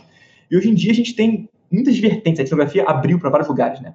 É, dois que eu uso bastante, que eu pretendia usar originalmente, né? Porque, como eu disse, até o meu primeiro capítulo do, do, da dissertação vai se chamar A Intenção Etnográfica, porque a ideia era ser etnográfico, mas acabou mudando um pouco, virou outra parada. Mas duas coisas que eu uso bastante são o desenho etnográfico e a autoetnografia. O que isso quer dizer? Desenho etnográfico, é, uma das pessoas que, que, das autoras que é famosa por isso é a Margaret Mead, que, que ela fala sobre desenho etnográfico, e inclusive o desenho etnográfico ele foi adotado por, por áreas de fora da antropologia, porque a etnografia é um, um uma, um campo de estudo da, da antropologia, né? Do estudo do, dos povos, tal, do, do, ser humano, né? Das sociedades humanas. Da sociedade não, seria sociologia, mas do, do, ser humano mesmo, né? E a arquitetura tomou conta do desenho etnográfico, né? Então, os arquitetos, por isso que eu sou arquiteto, né? eu comecei a descobrir a etnografia desenho etnográfico através da arquitetura, porque na hora que você vai construir um prédio, você vai fazer uma intervenção numa região, ou um plano urbano numa cidade, você não pode olhar esse, essa cidade de fora como um, um, ser divino que vai colocar a sua mão, impor a sua mão sobre aquela cidade e fazer dar certo, entendeu? Você tem que ir lá, ouvir as pessoas, ouvir como que elas vivem, entender como elas vivem, para então propor soluções que vão se adequar ao que elas precisam, não ao que você quer que elas precisem. Quando você faz isso, você precisa desenhar essas coisas, porque certas coisas você não pode só descrever. O Marinovich já tinha um caderninho de viagem que ele desenhava coisas, porque, sei lá, eu posso descrever um vaso específico com uma, com uma pintura né, com uma pintura no vaso, ou eu posso desenhar o vaso com a pintura e mostrar como é que é a pintura. Então, no desenho etnográfico, você usa o desenho para descrever rituais, para descrever comportamentos, para descrever um monte de coisas. O desenho etnográfico seria uma, uma nova camada de interpretação, uma nova camada narrativa da etnografia, sacou? E ela também tem vieses, porque quando você desenha, você não tem como desenhar o objeto como ele é. Você sempre tem um filtro, você nunca desenha o um objeto, mas o objeto sendo observado. Então, o desenho vai salientar certas coisas, talvez uma foto saliente diferente, ou talvez um outro desenhista saliente diferente. Então não tem como você se isentar completamente de nada. Né? O importante é você ter consciência dessas, dessas, desses seus vieses e deixar eles documentados, entendeu? Então o desenho gráfico, no meu caso, é essencial, porque é um quadrinho, então não tem como não ser desenhado. Então eu uso muito o, o, a forma de abordagem do desenho etnográfico para chegar no que eu quero fazer, né? Como que eu vou representar essas pessoas visualmente? O que, o que, que eu preciso desenhar para que essas pessoas do meu quadrinho sejam as pessoas daqui do bar, entendeu? É a roupa, é o cenário, é a cor, a, a pose, né? Que eles estão, o modo como eles gesticulam, é, é, a cerveja, né? Por exemplo, se eu desenhasse aqui no, no bar do Botafogo um monte de gente segurando pint de cerveja que se bebe nos Estados Unidos, que se bebe na Europa, estaria não representativo, né? Porque aqui se bebe garrafa de 600 ou litrão. Então tenho que desenhar o que existe lá, entendeu? Tem que estudar o que existe lá e representar de forma coerente visualmente essas paradas. Além disso, é, tem a autoetnografia, que parece meio louca, né? Você se autoavaliar. Mas o que acontece? Quando a sociedade começou a avançar, né? E, a, e começou a ter uma migração entre a Europa, detentora do conhecimento, e o resto do mundo como receptor do conhecimento, aconteceu o seguinte: pessoas de outros povos começaram a ir para a Europa para estudar. Então você começou a ter chineses, indianos, é, australianos, é, sul-africanos, americanos, né, indo para a Europa estudar também, fazer seus, suas graduações, mestrado, doutorado, tudo isso. O que acontece quando chega um aborígene para fazer um mestrado na Inglaterra e fala que vai fazer uma, tese, uma dissertação de mestrado sobre o seu povo? Como é que você não valida um cara desse, entendeu? Como é que você, europeu, tem a audácia de dizer que sabe mais do que aquele povo do que ele. E também que nasceu-se uma, uma, uma situação meio tensa na academia europeia naquela época, de que, assim, pessoas de outros povos estão vindo para cá para estudar o seu próprio povo, entendeu?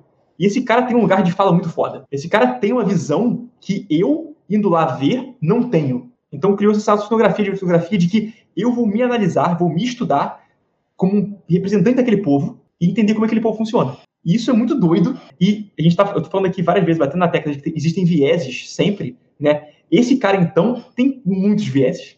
Porque ele está analisando o seu próprio povo. Como é que você se isenta disso? Como é que você avalia o seu povo como um povo bosta, como um povo cruel, como um povo, sei lá, desumano, algo assim? Então é muito complicado esse tipo de análise.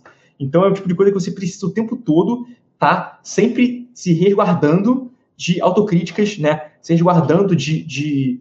Eu estou fazendo uma análise o mais imparcial possível. Eu estou usando metodologia coerente sempre que eu estou fazendo as análises, entendeu?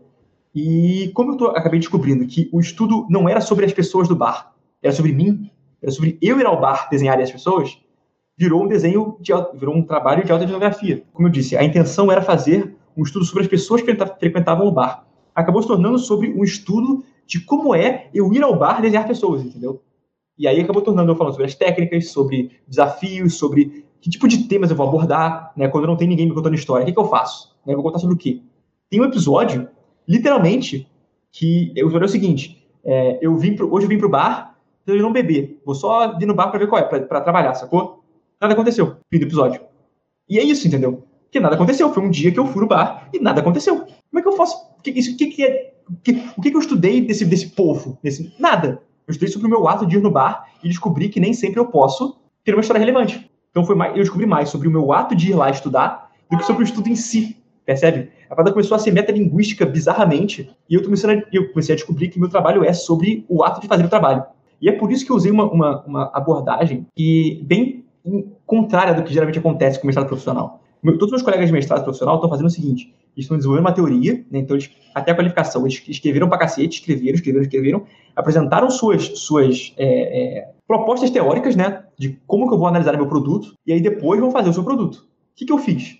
Eu fiz meu produto, fiz meu quadrinho, o quadrinho está pronto, eu já tenho todos esses 60 episódios que eu queria fazer, está pronto meu quadrinho, e agora eu criei distância, eu fiquei um mês sem, sem olhar para ele, agora eu estou voltando para o meu projeto, estou analisando ele como pesquisador, entendeu? Então eu estou me autoavaliando, vendo meu projeto e vendo o que, que eu fiz, e tentando entender o que eu mesmo fiz. E descobrindo, por exemplo, tem um capítulo que você vai chamar análises. E aí, cada, cada parte do capítulo, eu vou fazer análise do que eu já fiz por vários vieses. Então, vários não, vários, vários filtros, vamos dizer assim, né? Cromaticamente, o que, que eu fiz? Quais episódios eu usei tais cores? Por que, que eu usei mais essa cor e menos essa cor? Né? Ou então, narrativamente, quais episódios eu usei narrativas não convencionais?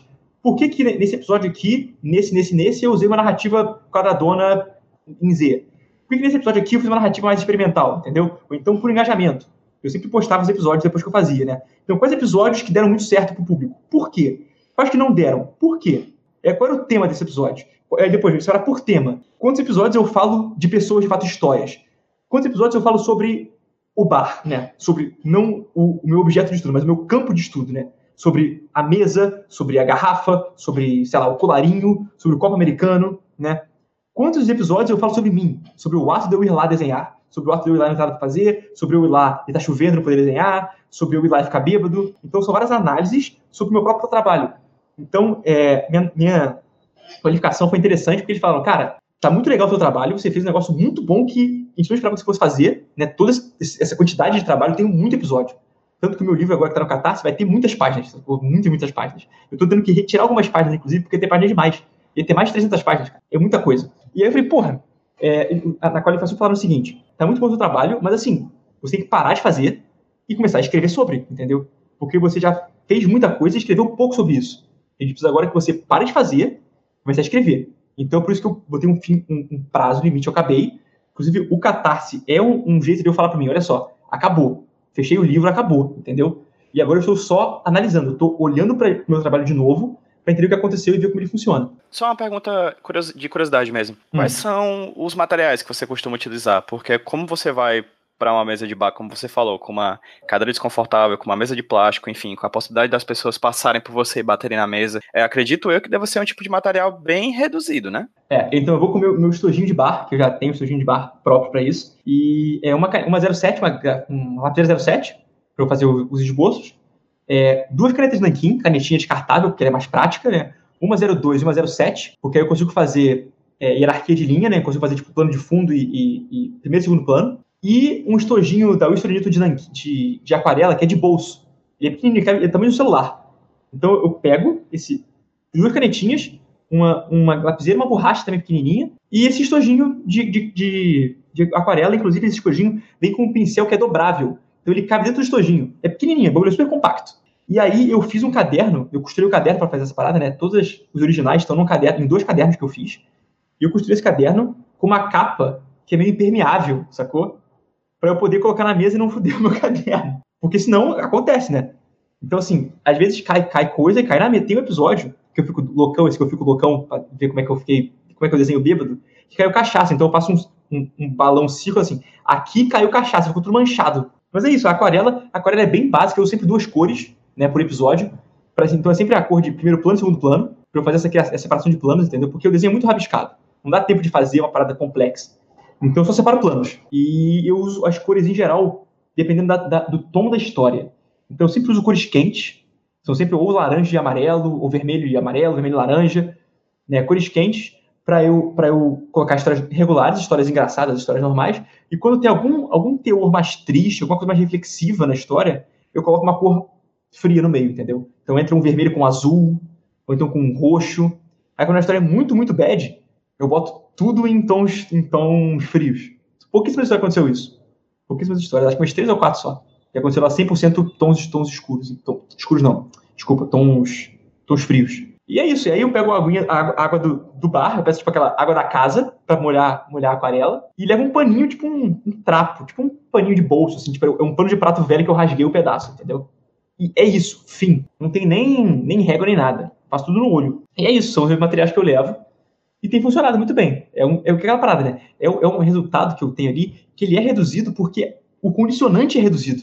Eu não tenho aqui um monte de material, não tenho fotorreferência, eu não tenho uma, uma infinidade de, de, de nanquins, de bico de pena, de pincel, né, de tipos diferentes de, de lapiseira, de HB, 2B, 4B, 2H, nada disso. É uma lapiseira, dois nanquins e um pincel. Você consegue pontuar de memória aí alguns outros episódios, além desse da cachaça, da bebida, etc., que foram interessantes para você? Eu vi um que parece que você, inclusive, chega a desenhar uma página com outras artistas, né?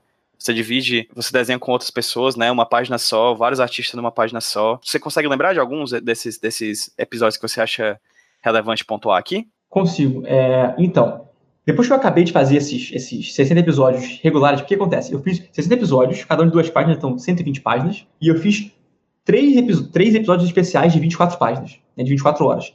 Então eu tenho aí 24 vezes 3, mais 120, e eu vou fazer, pelo menos planejo, agora no meio do ano, mais um 24 horas. São um a cada seis meses. Então eu vou ter aí muitas e muitas páginas. São quase 300 páginas. Né? Esse bar fica aberto 24 horas, cara? Não, não. Os, 20, os, os episódios 24. Até fica, até fica. Mas se eu pedisse, porque eu sou amigo do dono, né? Se eu pedir, ele deixa, eu ficar 24 horas lá. Mas os 24 horas, porque eu queria fazer uma live no YouTube, eu criei um cenário de bar em casa, entendeu? Para poder ter Wi-Fi e poder é, fazer uma live no canal, entendeu? Então, a temática é de bar, os condicionantes são os mesmos, quase os mesmos, né? Mas foi em casa. Então, eu tinha uma mesa de bar em casa, eu tenho uma mesa de bar em casa, e aí fico cervejinha, né? E desenho só com aqueles materiais por 24 horas, sem parar. É doideira. Então eles são um pouquinho diferentes, são, por isso que eu chamo de edição especial, 24 horas especial, né? Que, 24, é, que é o 24 páginas. Mas depois que eu terminei esses 60 episódios e os 24 horas, eu tenho ido no bar ainda, eu vou hoje, inclusive, mas eu não tenho mais aquele compromisso de fazer duas páginas por, por semana, certinho. Então agora eu tô indo com os amigos, geralmente quadrinistas, né? E eu alugo os caras, falo, ó, já que tu veio aqui, faz um quadro aí. E faço umas brincadeiras mais descontraídas, às vezes são episódios só de quatro quadros, às vezes é um quadro só, uma página só, porque não tem mais aquela regularidade metodológica de fazer é, sempre duas páginas certinho, porque no início, quando, no início, quando eu fiz o projeto de fato, eu tinha dois cadernos, o caderno que eu, que eu levava para desenhar e um caderninho de anotações, né, o, a documentação, então eu anotava quantas pessoas pararam para olhar, quantas pessoas conversaram comigo, quantas pessoas, é, quantas, tipo, sei lá, pedinte ou então vendedor de amendoim, parava e falava que legal o desenho, né, quem interagia comigo, é, se alguém vem falar comigo, se, qual a história que eu desenhei, é, quantas vezes eu pedi. Então tinha todo um documento diário etnográfico mesmo da parada, entendeu? O que, que eu vi, o que, que eu não vi, o que aconteceu aquele dia. É, e agora não faço mais isso, porque agora já meio que essa parte acabou. Eu vou só de bobeira com os amigos meus. E aí eu convido essas pessoas, inclusive, né? Que é bem legal. É legal ter outros traços, porque você vê que as pessoas desenham bem, mas nessas, nessas condições não desenham, entendeu? Ninguém desenha bem na mesa de bar. É, podia ser uma frase de, de, do fim do livro, assim. Ninguém desenha bem na mesa de bar. E, mas enfim, esses são episódios extras. Mas no, no, nos episódios regulares mesmo, tem alguns que eu gosto bastante, particularmente, assim. Tem um que eu acho que foi o mais viral de todos na internet, que quando eu botei no, no Instagram agora, deu muito, muita viralizada, foi o Como Chamar o Garçom. É um episódio em que eu faço uma lista de nomes para você dar pro garçom. É, tem, tipo, compadre, padrinho, é, Osvaldo, sei lá, Subio, vários nomes que você dá para ele, irmão, brother, camarada, um monte de nomes, uma lista gigantesca de um monte de nomes. Isso viralizou, e curiosamente, duas semanas depois, saiu a propaganda do Guaraná Antártica, que era igualzinho. que era tipo o cara chamando o garçom, assim. Tem um episódio que eu gosto muito, gosto muito mesmo, é um dos episódios favoritos. Deixa eu ver que outro episódio legal que tem. Tem o um episódio que eu gosto muito, acho que. Não, acho que o meu favorito de todos é o que se chama A Mesa Ideal, que é uma, uma análise ergonômica e social que eu fiz da mesa de bar. Porque tá, foi um dia que eu fui tranquilo pra mesa 44 para desenhar, só que eu marquei com uma galera e todo mundo foi nesse dia. Geralmente a galera não vai, né? Você fala, vamos, vamos marcar, e ninguém vai. Esse dia foi todo mundo, então eu fiz um mesão de umas oito cabeças, tá ligado? E não dá para conversar, porque a mesa de oito cabeças não dá para conversar, é muita gente. E eu fiz um, um quadrinho sobre como que a, a, a mesa de bar é desenhada de modo a maximizar a eficiência da conversa. Ela é com quatro lugares para funcionar, para as conversas não, não, terem, não terem cruzamento, para que todo mundo se ouça, para que você não corte uma conversa com a outra. Eu, nesse, eu teorizei nesse episódio que o número, número máximo de uma mesa de bar é quatro. Mais do que isso, você vai subdividir a mesa em duas mesas. Então, você bota cinco pessoas, vai ter uma mesa de dois mesa de três. Bota em seis, vai ter uma mesa de três de três, ou então de quatro de dois. porque as conversas começam a, a, se segregar, porque é impossível você manter uma conversa coesa com mais quatro pessoas no mesa de bar, por conta de todo, todo o, o, o a condição de, de, entorno, né? De barulho, de luz, de você ter alguém entre você e a pessoa, digamos, eu quero conversar com um cara que tá, assim, tem um cara entre, entre, entre mim e o cara que tá, eu quero conversar. Se for uma mesa de quatro lugares, você tá de frente para ele, não tem problema, você conversa. Mas na mesa de cinco, vai ter um cara no meio que pode estar, tipo, comendo, ou tá em outra conversa, você meio que fica bloqueado, tem a pessoa bloqueando a sua conversa. Então, enfim, é um, é um, um essay sobre como a mesa de bar é desenhada para otimizar a conversa. Eu gosto muito desse episódio. E aí tem um desse também sobre o colarinho, o que é o colarinho, como ele funciona, e tem um também sobre o copo americano, sobre como o copo americano funciona, por que ele é tão irado, por que ele é tão famoso, por que ele já foi exposto é, internacionalmente como uma obra de arte e tal. Quais são as vantagens e desvantagens, do, só vantagem, né, porque ele é muito bom as vantagens do copo americano. Tem um também que eu falo sobre a importância do copo, de, do copo americano sobre o copo de plástico. Porque o bar que eu vou, infelizmente, usa copo de plástico. Então, eu levo meu próprio copo às vezes. E o copo de plástico é um problema. Então, é um episódio que eu falo sobre as, os problemas do copo de plástico. Tem um que eu comparo, eu e um amigo meu, né? A gente compara é, o mercado de o mercado indie de cachaça com o mercado indie de quadrinho. E é muito engraçado. Porque o mercado de cachaça, né, tipo, alternativo de cachaça, passa pelos mesmos, pelos mesmos gargalos, mesmos, problemas que o nosso mercado de quadrinho, não, que não é mainstream, sacou? De distribuição, de algumas poucas marcas dominarem o mercado. É muito louco, cara, como se parece. Por exemplo, tem um, uma parte que eu falo assim, e o rum é igual, o rum está para cachaça, assim como os quadrinhos independentes aqui estão para mangá. Melhor, como o mangá está para os quadrinhos, tá ligado? São feitos da mesma coisa, mesma matéria-prima, mas são diferentes. É muito legal, cara, é um episódio muito divertido. Então, assim, tem várias filosofias de bar em vários episódios. E se você quer ler mais, eu publico todos eles no meu Instagram, Rafa com PH C Pinheiro. Então, eu vou publicando todos eles agora. E tem vários também no Tapas, tapas.io barra mesa 44, eu acho. Eu acho que é, não lembro exatamente qual é o URL, mas vai ter link em algum lugar em que ele vai botar que eu tenho certeza que vai. Vou, vou. Você, então, para você ter os episódios. Então, dá para ler a maioria deles. Eu estou fazendo alguns que são, que são inéditos. Estou fazendo, não, já fiz, né? Alguns inéditos pro livro o livro não ter só o que na internet, né? Então tem alguns poucos inéditos. Mas a maioria deles você pode ler online porque a proposta do mestrado era que você eu fizesse no bar e você pudesse ler online depois, entendeu? Para ver se tinha conversão de público, se a galera que está no bar vai ler online e vice-versa. Mas, para quem quiser ter o exemplar de mesa 44, com vários materiais extras, né? Porque vão ter algumas histórias que vão ser extras também, sim, né, isso, Rafael? Sim, sim, sim. Então, para quem quiser adquirir o Mesa 44, como essas pessoas conseguem ter esse quadrinho? Então, Catarse. É catarse.me barra mesa 44. Tudo junto. Esse eu, eu, decorei. Então você vai lá no Catarse, apoia. O, o apoio para pegar o, o, livro é 35 reais, com frete grátis, frete incluso, né? Então o livro, pô, livro grossão, todo colorido, bonitão. Não tem só o Mesa 44, tem vários extras, tem episódios extras, tem umas análises, retroanálises minhas sobre o projeto, tem umas dicas de. Você quer fazer quadrinhos em loco? Como que faz? Tem umas, tipo, umas 10 dicas de como fazer quadrinhos em loco, entendeu? Então vai ter material extra. Tem um prefácio do Daniel Esteves, que é o quadrinista vencedor de vários prêmios aqui do São, de São Paulo, e ele é um cara conhecido no meio por beber bastante.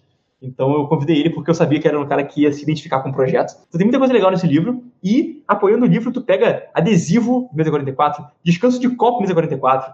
Tem várias coisas temáticas, tem adesivozinho pra tu colocar, tipo assim, a mesa de bar é um catalisador social. Então, tem várias, várias frases de bar, né? Que parecem frases de caminhoneiro, mas que são muito bem-vindas na mesa de bar. Muitas recompensas legais.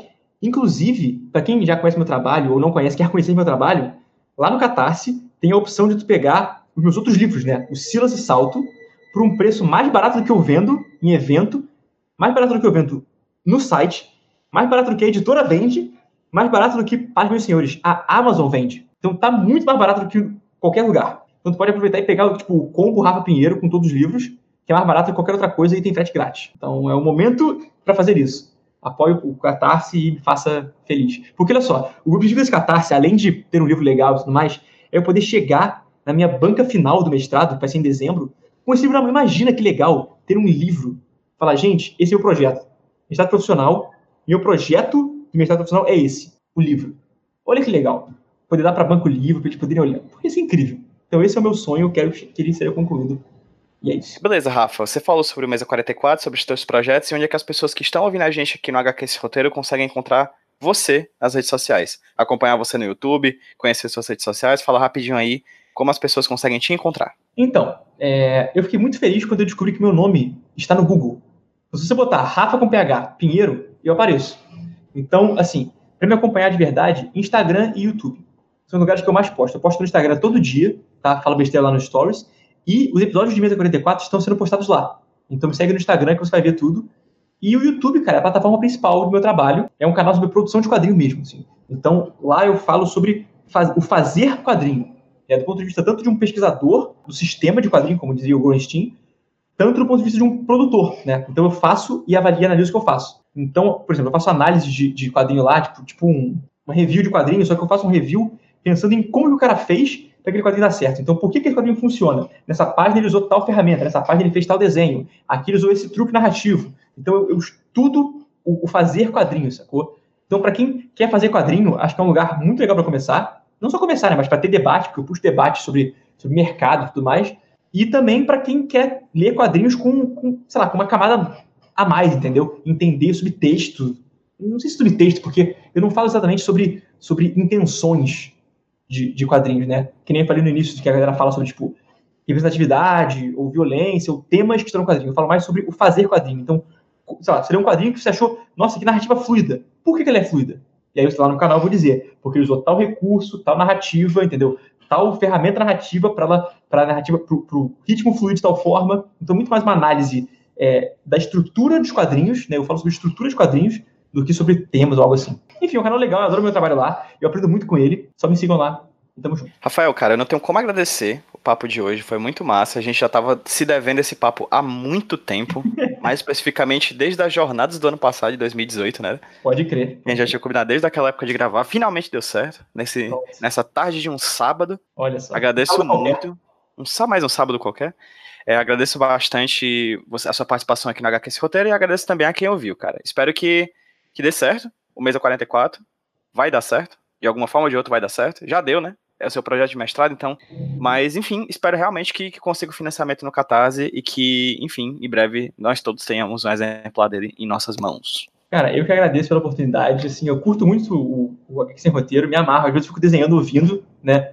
Então é um negócio bom de ouvir enquanto, enquanto desenha. Acho isso uma coisa fenomenal. Eu não consigo fazer mais nada ouvindo podcast. As pessoas conseguem desenhar ouvindo. Eu acho isso incrível. Eu, eu, eu não consigo não fazer nada enquanto desenho. Eu tenho que, eu tenho que fazer algo, mas senão, senão eu fico querendo sair, querendo, querendo procrastinar no Facebook. O, o desenho é um negócio louco que ele ocupa parte do meu cérebro. Eu tenho que ocupar o resto com outra coisa. Então eu leio audiolivro enquanto desenho. É bizarro. Acho, acho incrível mesmo. Eu não consigo. Eu não, não consigo só desenhar ou só ver audiolivro. O audiolivro sozinho eu, eu me distraio e o desenho me trai. Os dois juntos eu consigo um me Se complementam. outro. É, é muito louco isso. Fantástico, Enfim, fantástico. Eu queria agradecer pela oportunidade. Muito obrigado por, por tudo. Tamo junto aí. E, é, no pior das hipóteses, deu certo porque é o mestrado. Então o mestrado vai dar certo. Assim espero. E o Catarse, estamos aí. Da reta final agora, estamos chegando. Até dia 4 de junho. Então, vamos apoiar e fazer esse livro dar certo. E é nóis. Os links pro Catarse do Mesa 44, os links para todas as redes sociais do Rafa, os links que foram citados aqui durante o programa, todos eles estarão lá no site do hqseroteiro.iradex.net, no post desse podcast aqui que vocês estão ouvindo. Beleza? Rafa, novamente, muitíssimo obrigado por esse papo, cara. Muito obrigado a todos que ouviram. E Rafa, vamos dar um tchauzinho pra quem tá ouvindo a gente no 3, 2, 1, tchau, gente! Valeu, galera. Tchau, tchau. Aquele abraço.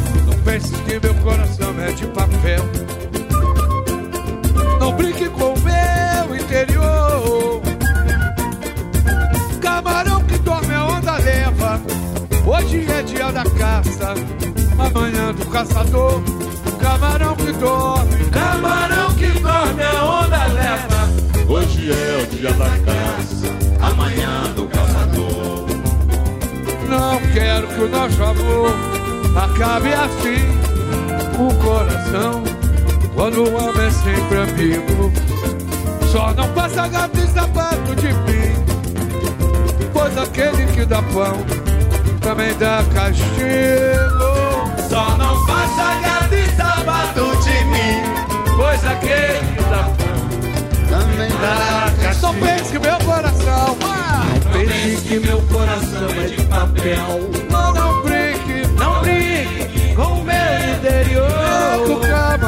Que dorme, camarão que dorme, a onda leva. Hoje é dia da caça, Amanhã do caçador. o camarão que dorme, camarão que dorme, a onda leva. Hoje é dia da caça. Amanhã, caçador. Não veja, não veja meu sentimento com desdém. quanto bem, resistir o mal tem cura. Muito forte, mas tem um porém. Meu bem, a água tanto bate até que fura.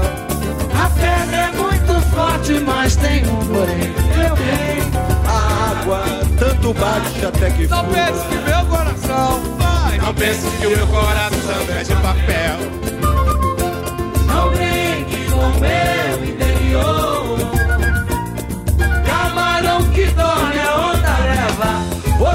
é dia da caça.